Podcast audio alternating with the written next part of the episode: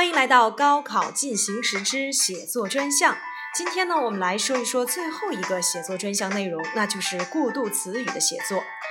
衔接与过渡性词语的使用是语言连贯性得以充实体现的最常用的手段。在句与句之间、段与段之间，恰当的使用一些承上启下的连接性词语是非常必要的。中学阶段呢，应该掌握的连接性词语可以归纳如下：一、表示起始关系的过渡性词语有 above all、first of all、to begin with、according to、as you know。as is shown in，表示时间顺序的过渡性词语，firstly, then, later, in the end, finally, at last, after that, afterwards, since then, immediately, Suddenly, meanwhile。表示并列关系的过渡性词语有 and, or, also。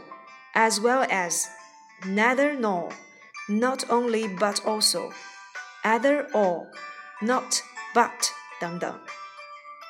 表示转折关系的过渡性词语，but, yet, however, while, otherwise, on the contrary。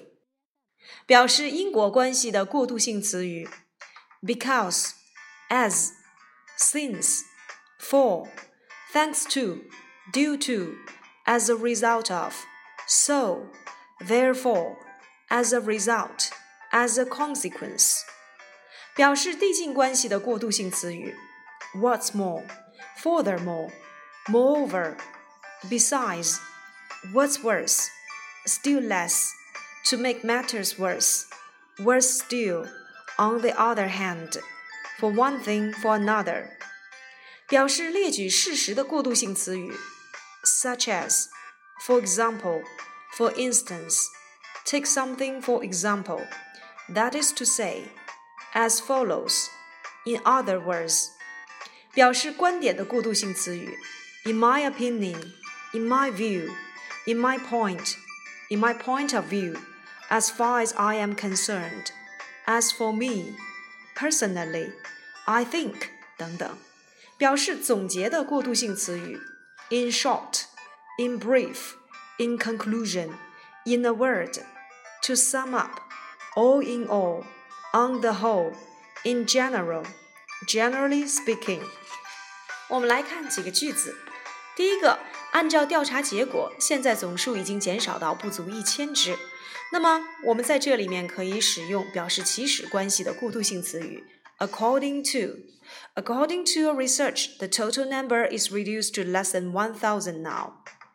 我们大家都知道，好的学习习惯可以提升学习效率。As we all know, good learning habits contribute to efficient study. As we all know，在这里面表示起始关系， 表示时间顺序的过渡性词语。比如说，Meanwhile, we all enjoy the beauty of nature. 同时，Meanwhile。我们都欣赏了大自然的美丽。Firstly, I collected all the books, newspapers, and other things scattered in the rooms and put them in places. Then I wiped the dust off the furniture. After that, I swept and mopped the floors. 首先，我把所有的书籍、报纸和其他散落在屋子里的东西都收集好、放好。接着，我扫去了所有家具上的灰尘，然后我拖地、扫地。那么，在这里面，我们用到了 firstly, then, after that。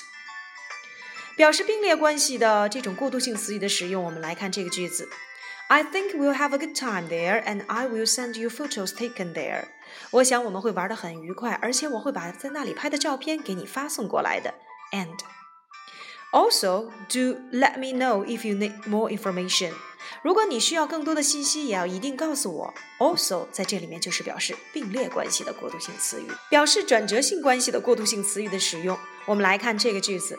然而，直到比赛结束时，我们才意识到我们输了。However, not until the match was over did we realize we became the loser. However, on the contrary, the volunteers always claim that they are tired of the life on Earth, so they are eager to experience the future life on the Mars. 相反，这些志愿者总是抱怨说，他们厌倦了地球上的生活，因此他们渴望体验未来火星上的生活。 On the contrary，相反，表示因果关系的过渡性词语的使用。Therefore, there is no reason for us to look down upon ordinary jobs. 因此，我们没有理由轻视普通的工作。Therefore，当然我们也可以换成 as a consequence，结果，因此。表示递进关系的，我们来看这个例句。On one hand, I can earn some money by doing it to help my parents, and on the other hand, I can gain some experience from it, which will do good to my future life. 一方面，我能通过做这样的事儿赚些钱来帮助父母；另一方面，我能从中获得一些经验，这会对我将来的生活有益。